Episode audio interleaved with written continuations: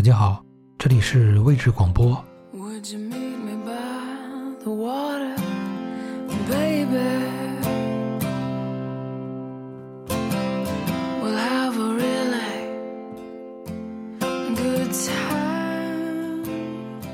本集我们来读一篇乌迪·艾伦写的黑色幽默小故事《龙虾复仇记》。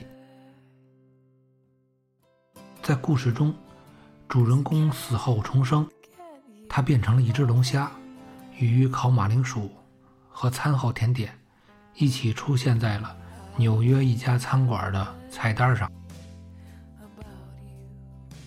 世界上大概有十九种龙虾，它们的颜色从蓝绿色到锈棕色，各有不同，但煮熟后，它们都将变成红色。龙虾也有牙齿，但它的牙齿并不长在嘴里，而是长在胃里。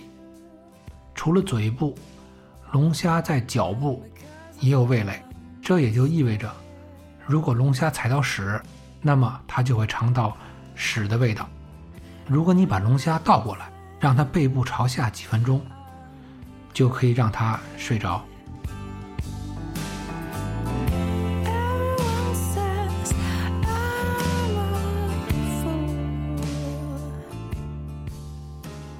龙虾复仇记。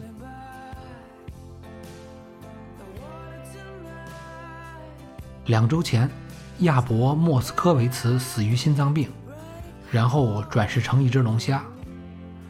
他在缅因州的海岸落网，被运送到曼哈顿，进了上东城一家高档海鲜餐馆的水缸。水缸里还有几只龙虾，其中一只认出了莫斯科维茨。亚伯，是你吗？那只龙虾扬着触须问：“谁？谁在和我说话？”莫斯科维茨说：“突然变成了甲壳纲动物，令他莫名其妙。”是我，莫希尔费曼。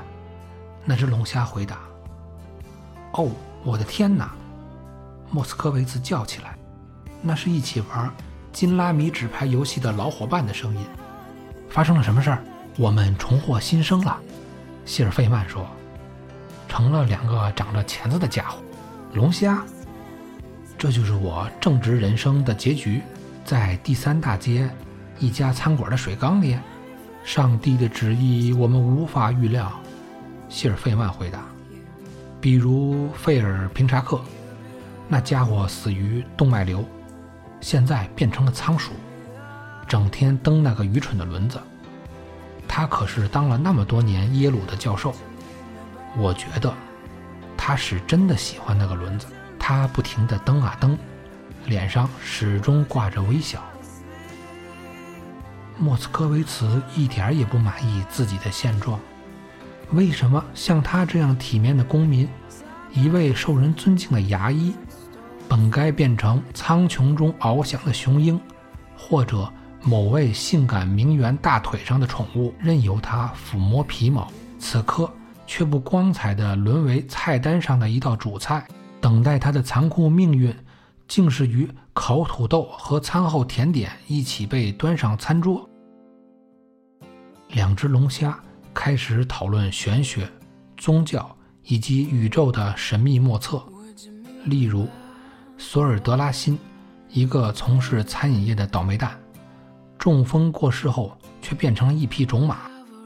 他让那些可爱的纯种小母马怀孕，还能收取高额的报酬。又气又恼的莫斯科维茨在水缸里来回游动。谢尔费曼像陀螺一样，对即将成为法式野菇居龙虾的结局听天由命。这一点让莫斯科维茨无法接受。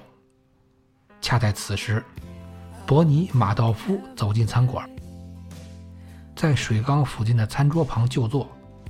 刚才还痛苦焦虑的莫斯科维茨，现在开始大口喘气，尾巴像摩托艇发动机一样搅动着水面。我不相信，他说，黑色的小眼睛贴在水缸玻璃壁上。这个应该在监狱里服刑的家伙，怎么能在监禁的地方溜出来吃海鲜大餐？瞧瞧，他那俗不可耐的老婆吧。希尔费曼仔细打量着马道夫夫人的戒指和手镯。莫斯科维茨强忍住往上涌的胃酸，那是他上辈子的老毛病了。我出现在这里，就是因为他。他说，语调近乎尖锐。跟我讲讲吧。希尔费曼说，我和那人在佛罗里达打过高尔夫球。他会趁你不注意时用脚挪动球。每个月。我都会收到他的收益结算单。莫斯科维茨怒气冲冲。我知道那些数字完美的令人怀疑。当我和他开玩笑说这听起来像一个庞氏骗局时，他被犹太布丁噎住了。我只好使用海姆立克负压法帮助他。在大笔挥霍后，他骗子的本性终于暴露。我的净资产全没了。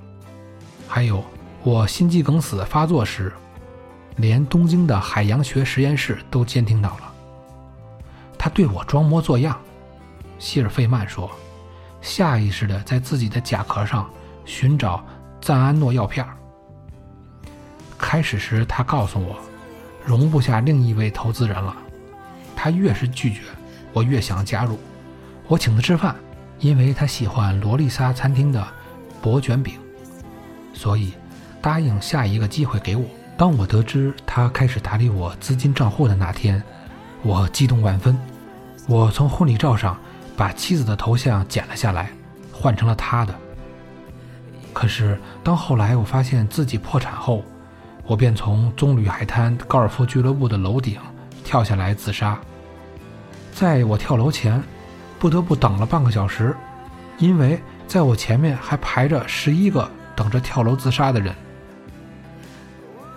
此时此刻，餐馆领班护送马道夫来到水缸前，狡猾的骗子开始琢磨那些浸泡在盐水里的家伙哪个更鲜美多汁。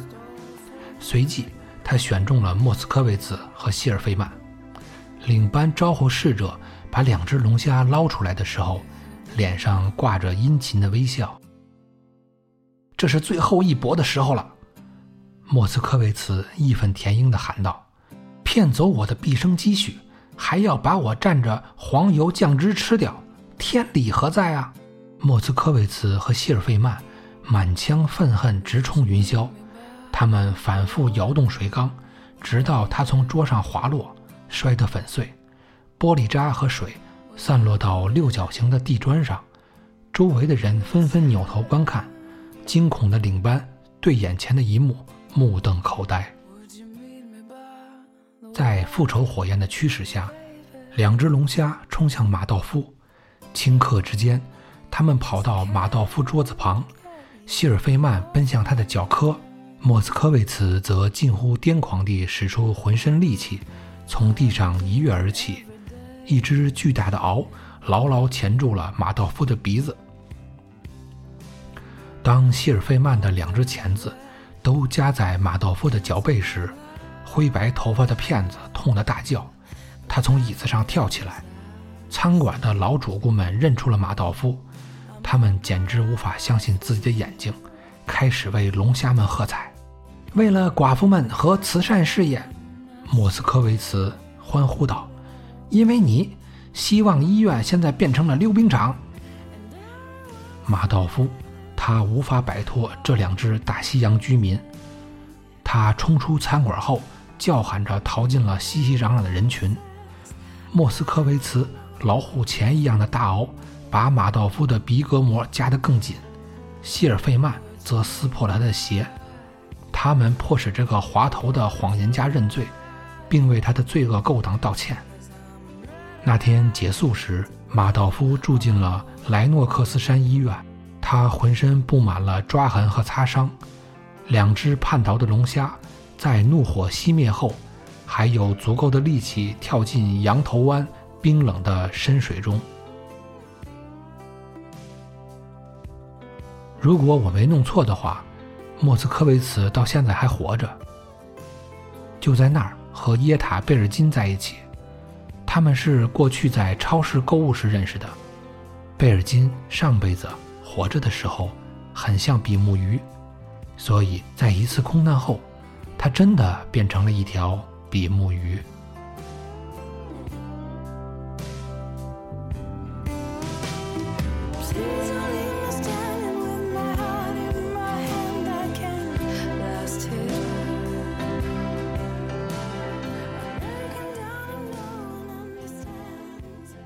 今年七月，纽约长岛的一家餐厅里，出现了一只重约二十二公斤重的大龙虾。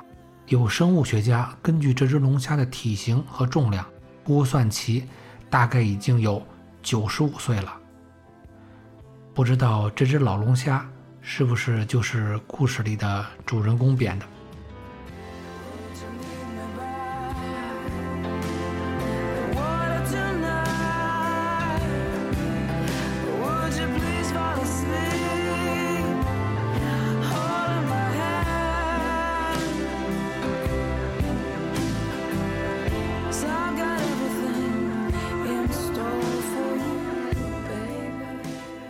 这里是位置广播，